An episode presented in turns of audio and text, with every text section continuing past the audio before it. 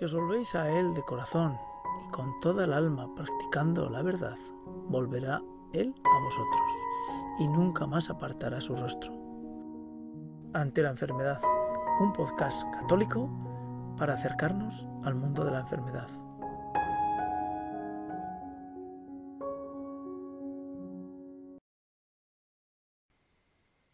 Hola amigos, estamos ante un nuevo episodio de Ante la enfermedad.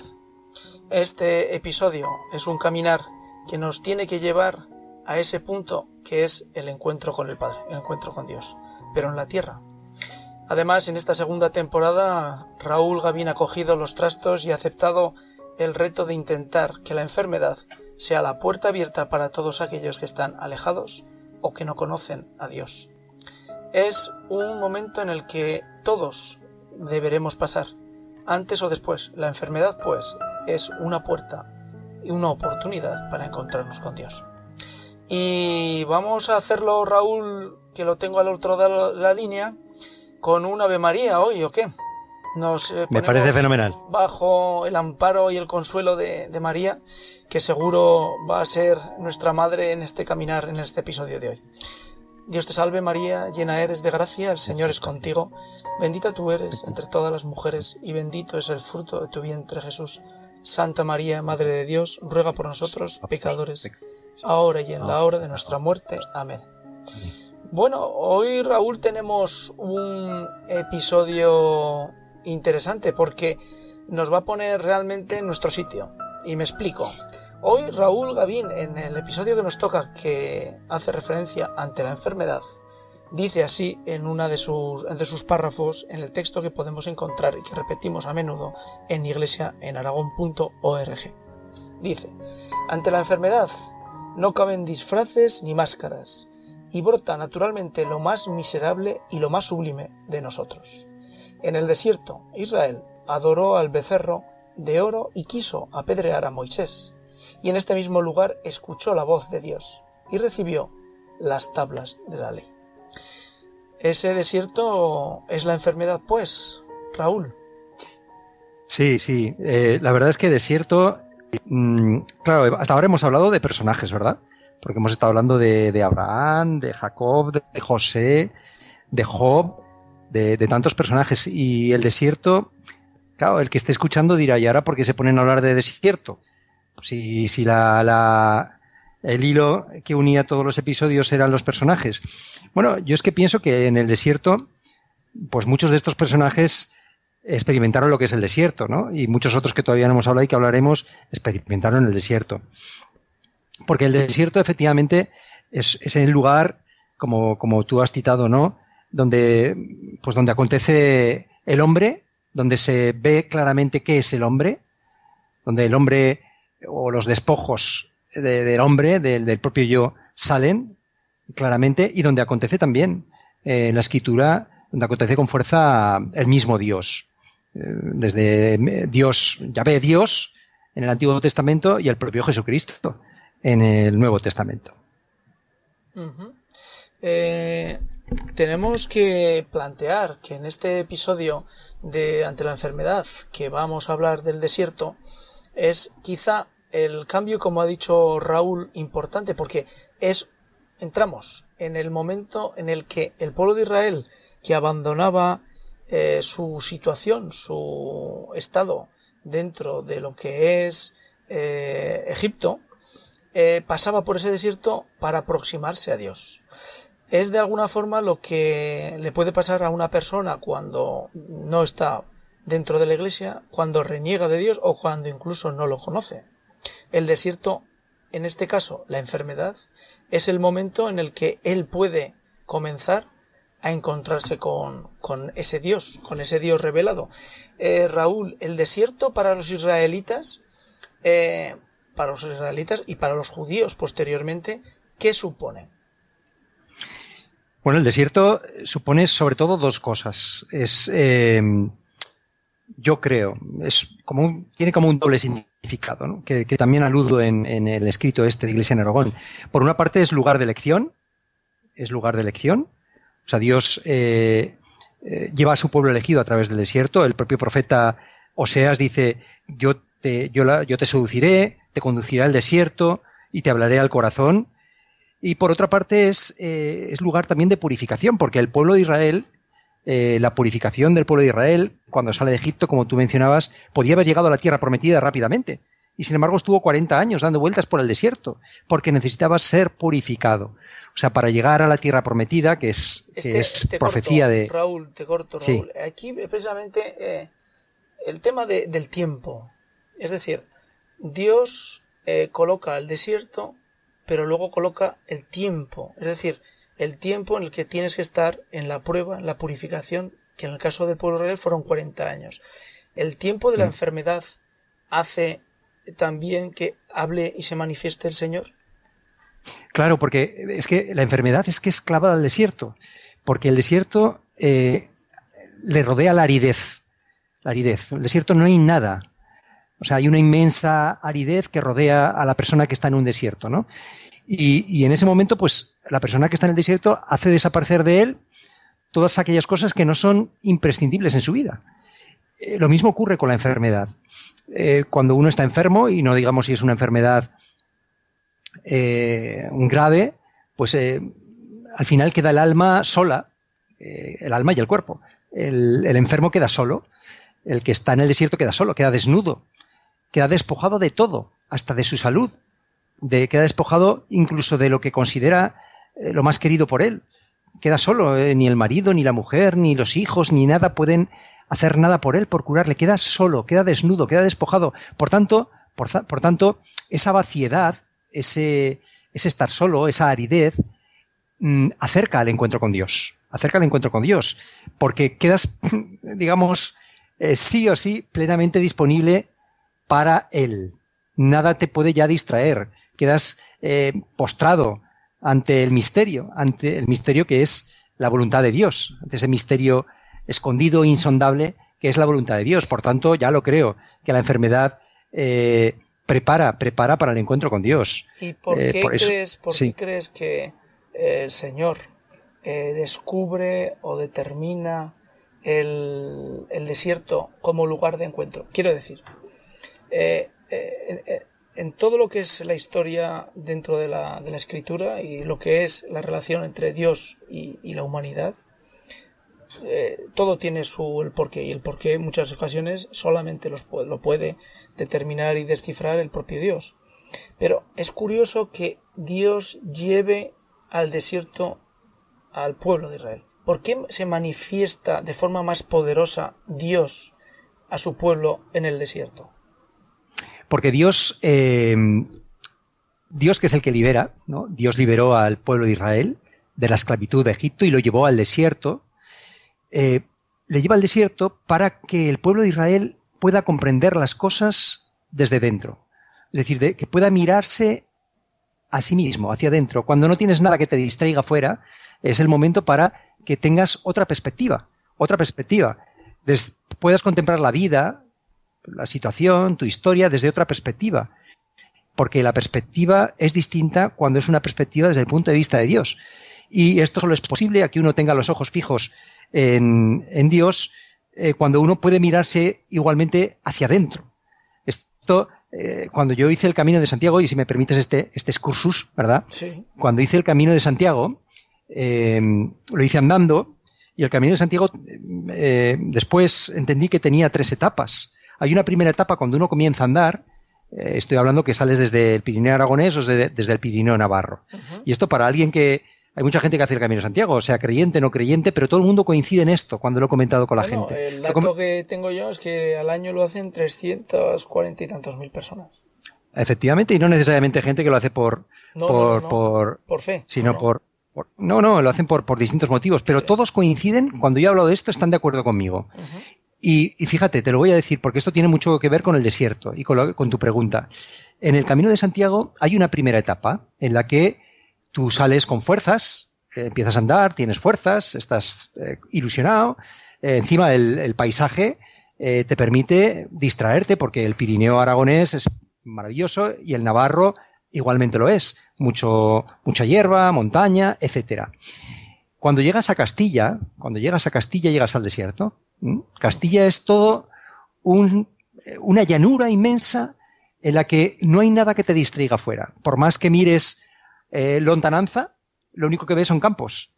Campos. y, no puedes distraerte. Por tanto, estas etapas de Castilla siempre se aconseja caminarlas en solitario. O sea, si, si, has hecho el camino con otras personas, pues estas etapas yo las hacía siempre solo. Digamos, el tiempo, las, los 10 días, 15 días eh, de Castilla, pues los hicimos solos. Y este es el momento en el que yo digo que tu amada se desmaquilla. O sea, tú sales enamorado, sales contento, es como, como también el matrimonio, ¿verdad? Te enamoras, está, empiezas, ¡ah, qué maravilla el matrimonio! Pero hay un momento en que descubres que bueno, pues que esa amada, mm, bueno, pues tu amada, la que tanto quieres, hay un momento en que se desmaquilla y por la noche pues eh, duermes con ella y a lo mejor hace cosas que a ti no te gustan. Bueno, pues igualmente ocurre con esto, ¿no? El Camino de Santiago llega un momento en que empiezas a sufrir, salen ampollas, encima empiezas a, a caminar por Castilla, no hay nada que te distraiga y no te queda otra que o miras hacia adentro o te hundes. Porque si miras hacia afuera ves que nunca, nunca llegas a ese pequeño o esa ermita que ves a lo lejos que parece que puede ser un pueblo y que crees que está cerca, pero nunca llegas, nunca llegas porque es una recta que nunca termina, ¿no? Entonces, ese tiempo eh, es un tiempo para mirarte hacia adentro, ¿no? Eso es lo que yo creo que Dios quiso con el pueblo de Israel, que es llevarle al desierto para allí poder seducirle, mirándose él mismo hacia adentro, hacia adentro, conocerse a sí mismo, que es lo que hizo el pueblo, el pueblo de Israel durante esos 40 años, aprendió a conocerse, aprendió a ver lo que había dentro de su corazón, aprender que en, la, en cuanto había cualquier problema, pues eh, se construía un ídolo, se alejaba de Dios, de ese Dios que le sacó de Egipto con mano potente, que, que le alimentó con el maná, y al final, a la primera de cambio, le traiciona, ¿no? Ese es, ese es el pueblo de Israel. ahí te querría ahora llevar, reconducir. Eh, el pueblo de Israel entra en el desierto.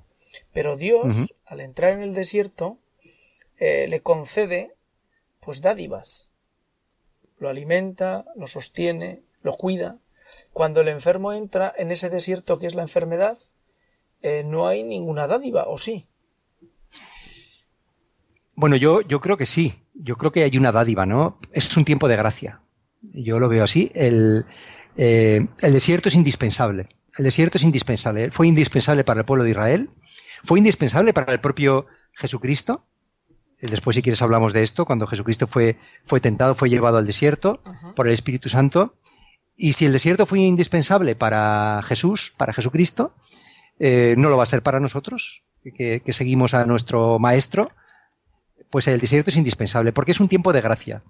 Eh, es un tiempo, y dices, ¿es una dádiva? Pues hombre, yo creo que una gracia de Dios siempre es una dádiva, porque yo creo que es una etapa eh, por la cual ha de pasar todo aquel que quiera dar fruto en Dios. Cualquiera que, em, que quiera crecer, cualquiera que, quiera eh, crecer, que quiera dejar de ser un pelele, quien quiera dejar de llevar una vida chata, necesita pasar por el tiempo de desierto.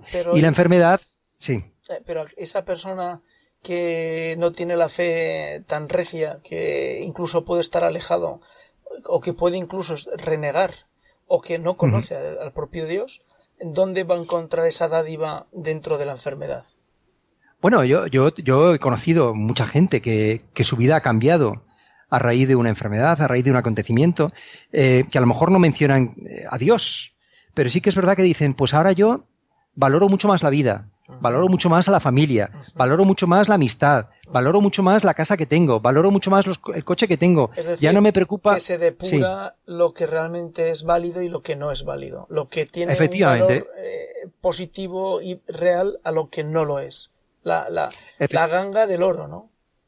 Claro, porque, eh, bien, puede que haya personas que digan, yo no me que no mencionen a Dios. Pero en el fondo, cuando, eh, ¿quién es Cristo? Cristo es la verdad y la vida. Cristo es la verdad y la vida, el camino, la verdad y la vida. Bueno, pues cuando alguien habla en verdad, cuando alguien dice, yo me he dado cuenta que la vida no está en tener dinero. Con esta enfermedad me he dado cuenta que la vida no está en tener dinero, porque el dinero al final no te sirve para nada. En el fondo están diciendo, viva Cristo Rey, porque está diciendo, la verdad es Cristo. La verdad es Cristo, porque este hombre habla en verdad, este hombre está profetizando. En el fondo ha sido tocado por Dios. Es verdad que eh, muchos a lo mejor no reconocen que es Dios, pero ahí está Dios. Claro que sí. No importa si uno dice que ha sido Dios, está diciendo la verdad. Ha experimentado dónde está la vida. Y la vida no está en vivir para uno mismo, la vida está en, eh, pues en preocuparse por el otro, en la familia, eh, en desgastarse por los hijos, bueno, pues en, en, dejar de vivir para ti mismo, ¿no? Que para eso vino Cristo, para que los que vivamos no vivamos ya para nosotros mismos. Bueno, pues el que ha descubierto esto, en la enfermedad, es que ha descubierto a Dios, se ha encontrado con Dios. Ha sido un momento de gracia. Mm, vamos a citarte en, en, lo que nos escribes en Iglesia en Aragón. Dice, cabe subrayar en este punto que ser llevado al desierto no deja de ser un detalle de amor de Dios y de nuestra elección, porque allí, donde parece que nada puede ocurrir, Él quiere darse a conocer. Ese punto de encuentro, ese punto que casi citas que es un encuentro amoroso, es un encuentro donde desvalido y caído nuestro ser se encuentra con alguien eterno que lo único lo único que busca es enamorarse, eh, eh, que, que, que, la criatura se enamore de él y que nos persigue con un amor de locura, eh, ese encuentro es el que nos propicia la enfermedad. Sí, yo aquí estas, estas palabras que, que, escribo son autobiográficas. estoy hablando de mí. Estoy hablando de mí. Eh, dice, allí donde parece que nada puede ocurrir, ¿quién iba a pensar? ¿Quién iba a pensar que yo iba a conocer a Dios, eh, iba a encontrarme con Dios eh, precisamente en la enfermedad. En la enfermedad, que ya lo he contado en mi experiencia, ¿no? En la enfermedad o, en el... Sí, porque fue enfermedad, eh, a raíz de este acontecimiento vital mío, de este desengaño amoroso y después la enfermedad que vino, iba a conocer, iba a escuchar que Dios me hablaba en mi corazón, que me iba a seducir, ¿eh? como dice también eh, Jeremías, me has seducido Señor y me he dejado seducir. Qué bonito, ¿no? Me has, me has seducido Señor y me he dejado seducir. Has luchado conmigo y me has vencido. Creo que es, creo que es Jeremías eh, el que habla de me has seducido Señor. Porque, em, mira, eh, el desierto, que es lugar de silencio, ¿no? De pobreza. Em, mi experiencia fue que en esta enfermedad eh, yo estaba privado de cualquier apoyo, en este, este desengaño, de cualquier apoyo material, etcétera. Y, y, en esta situación tan existencial, como es la enfermedad, como es un desengaño, como es una decepción, uno se pregunta sobre, o uno se plantea las preguntas fundamentales sobre la existencia. Porque claro, uno dice, entonces yo ahora, ¿qué sentido tiene mi vida? ¿no? Si me voy a morir, o si estás cerca de un enfermo, dices, si ahora se muere, pues entonces, ¿qué sentido? ¿Se muere tu mujer? ¿Se muere tu marido? ¿Qué sentido tiene su existencia? ¿Qué sentido tiene ahora la mía? Eh, uno es impulsado a preguntarse, a ir a lo esencial. Y precisamente por esto le es más fácil encontrar a Dios. Porque Dios es la esencia, es lo esencial. Entonces, eh, claro, eh, Dios, eh, tuvo que servirse de, ese acontecimiento para dárseme a conocer, para seducirme. Y creo que esta experiencia que yo he tenido y que la cuento es la experiencia que han tenido tantísima gente, ¿no? Pues que de una decepción que yo jamás hubiera, hubiera ido a donde me llevaron si hubiera estado en plenitud de, de, físicamente o en plenitud eh, existencial o en plenitud de, vida, pues no, no, seguramente no hubiera, no me hubiera dejado seducir, ¿no? Eh, te, te releo de nuevo entrecomillado. Por tanto, he aquí que yo la seduciré y la conduciré al desierto y le, hablará, y le hablaré al corazón. Oseas 2.16. Le hablaré uh -huh. al corazón.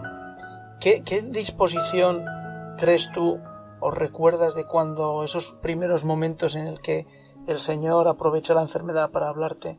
¿Qué disposición y qué apertura y qué condiciones tienes que tener, tiene que tener nuestro corazón para que cuando Dios venga a seducirte y quiera hablarte al corazón, lo pueda hacer y tú escuches. Eh, para poder, eh, dices, le hablaré al corazón. Para, claro, para que un corazón eh, pueda o para que Dios pueda dirigirse a un corazón, primero tiene que, que desaparecer todas aquellas capas que han endurecido el corazón, eh, como las tenía yo. Tantas capas que habían endurecido el corazón, mis pecados, mi lujuria, mi soberbia, mi ira, mi envidia, mi, eh, pues tantos pecados, ¿no? Que habían hecho una capa, una capa que estoy seguro que Dios, claro que sí, quería encontrarse conmigo, pero todas esas capas, pues habían endurecido mi corazón. Eh, entonces, el Salmo 94 dice, si hoy escucháis la voz del Señor, no endurezcáis el corazón. Para que, para que Dios pueda hablar al corazón, ese corazón tiene que ser un corazón contrito, un corazón humillado, un corazón blando, eh, pero no por bondad porque yo no escuché al corazón, o, yo no escuché la voz de Dios porque de repente me volví muy, buenecito, porque la gente que, no conoce a los cristianos piensa que los cristianos somos los buenecitos, como, qué buenecito soy, que hablo con Dios. No, no, no, no, no. Eh, si yo tenía el corazón ablandado, es porque, como se suele decir, la vida me había, me había ablandado el corazón. O sea, mi soberbia había terminado cuando había sido humillado.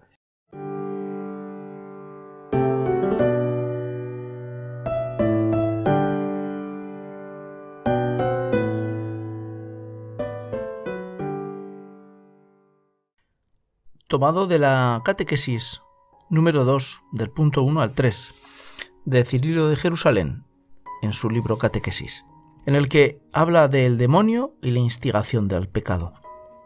Y dice así, en su punto 3, Con todo, no eres tú solo el autor de la obra, además hay otro, que es un pésimo instigador, el diablo. Él se insinúa a todos, pero no puede dominar a los que no le hacen caso. Por eso dice el eclesiastés, si el capataz se enfada contigo, no te alteres. Atranca tu puerta y aléjate de él, y no te hará ningún daño.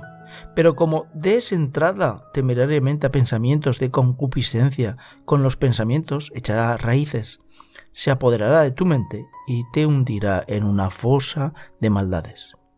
Puede que digas, yo soy fiel, y no me domina la pasión, por más que con mucha frecuencia me revuelve el espíritu. ¿Ignoras que una raíz que se pega rompe con frecuencia hasta la roca? No des entrada al germen, porque desgarrará tu fe. Arranca el mal en su raíz antes de que coja fuerza, no sea que, actuando al principio con negligencia, después tengas que ocuparte del hacha y del fuego. Si comienzas a tener mal a la vista con remedio a tiempo, no tengas que buscar al médico cuando ya te has quedado ciego. El diablo, por tanto, es iniciador del pecado y padre de los malos. No lo digo yo, lo dice el Señor, el diablo peca desde el principio. Antes que él nadie había pecado y pecó, no por tener de la naturaleza necesidad de pecar, entonces la causa del pecado recaería en él, que lo creó así sino que creado bueno se hizo diablo por voluntad propia, tomando el nombre de su manera de actuar que lo califica. Después de ser un arcángel se le llamó diablo por el hecho de inducir a error, y de ser un buen servidor de Dios vino a tener el significativo nombre de Satanás, pues Satanás se interpreta como el adversario. Estas enseñanzas no son más ni mías, sino se las debemos a Ezequiel, el profeta inspirado, quien afirma de él con un treto, eres modelo de perfección, pleno de sabiduría, perfecto en belleza. Estabas en Edén, jardín de Dios, y poco después fuiste perfecto en tus caminos desde el día en que fuiste creado hasta que fue hallada en ti la iniquidad. Muy bien le dice lo de fue hallada en ti porque no viene de fuera, sino que tú mismo engendraste el mal. Y a continuación declara la causa. Tu corazón, tu sabiduría, se ha corrompido a causa de tu esplendor, te he arrojado por tierra. También el Señor dice en el Evangelio una cosa que coincide con esto. Veía yo a Satanás caer del cielo como un rayo sobre la tierra. Ya ves que concuerda el Antiguo y el Nuevo Testamento. Con su caída el demonio arrastró a muchos. Él suscita las pasiones dentro de los que le muestran dóciles. De él procede el adulterio, la fornicación y cualquier otro mal. Por su culpa fue expulsado nuestro primer padre Adán y en lugar del paraíso, que espontáneamente daba frutos magníficos, recibió en recompensa esta tierra que produce cardos. En el desierto, el demonio habita. En nuestra debilidad es donde puede Él intentar prosperar para hundir más aún nuestra debilidad en la enfermedad.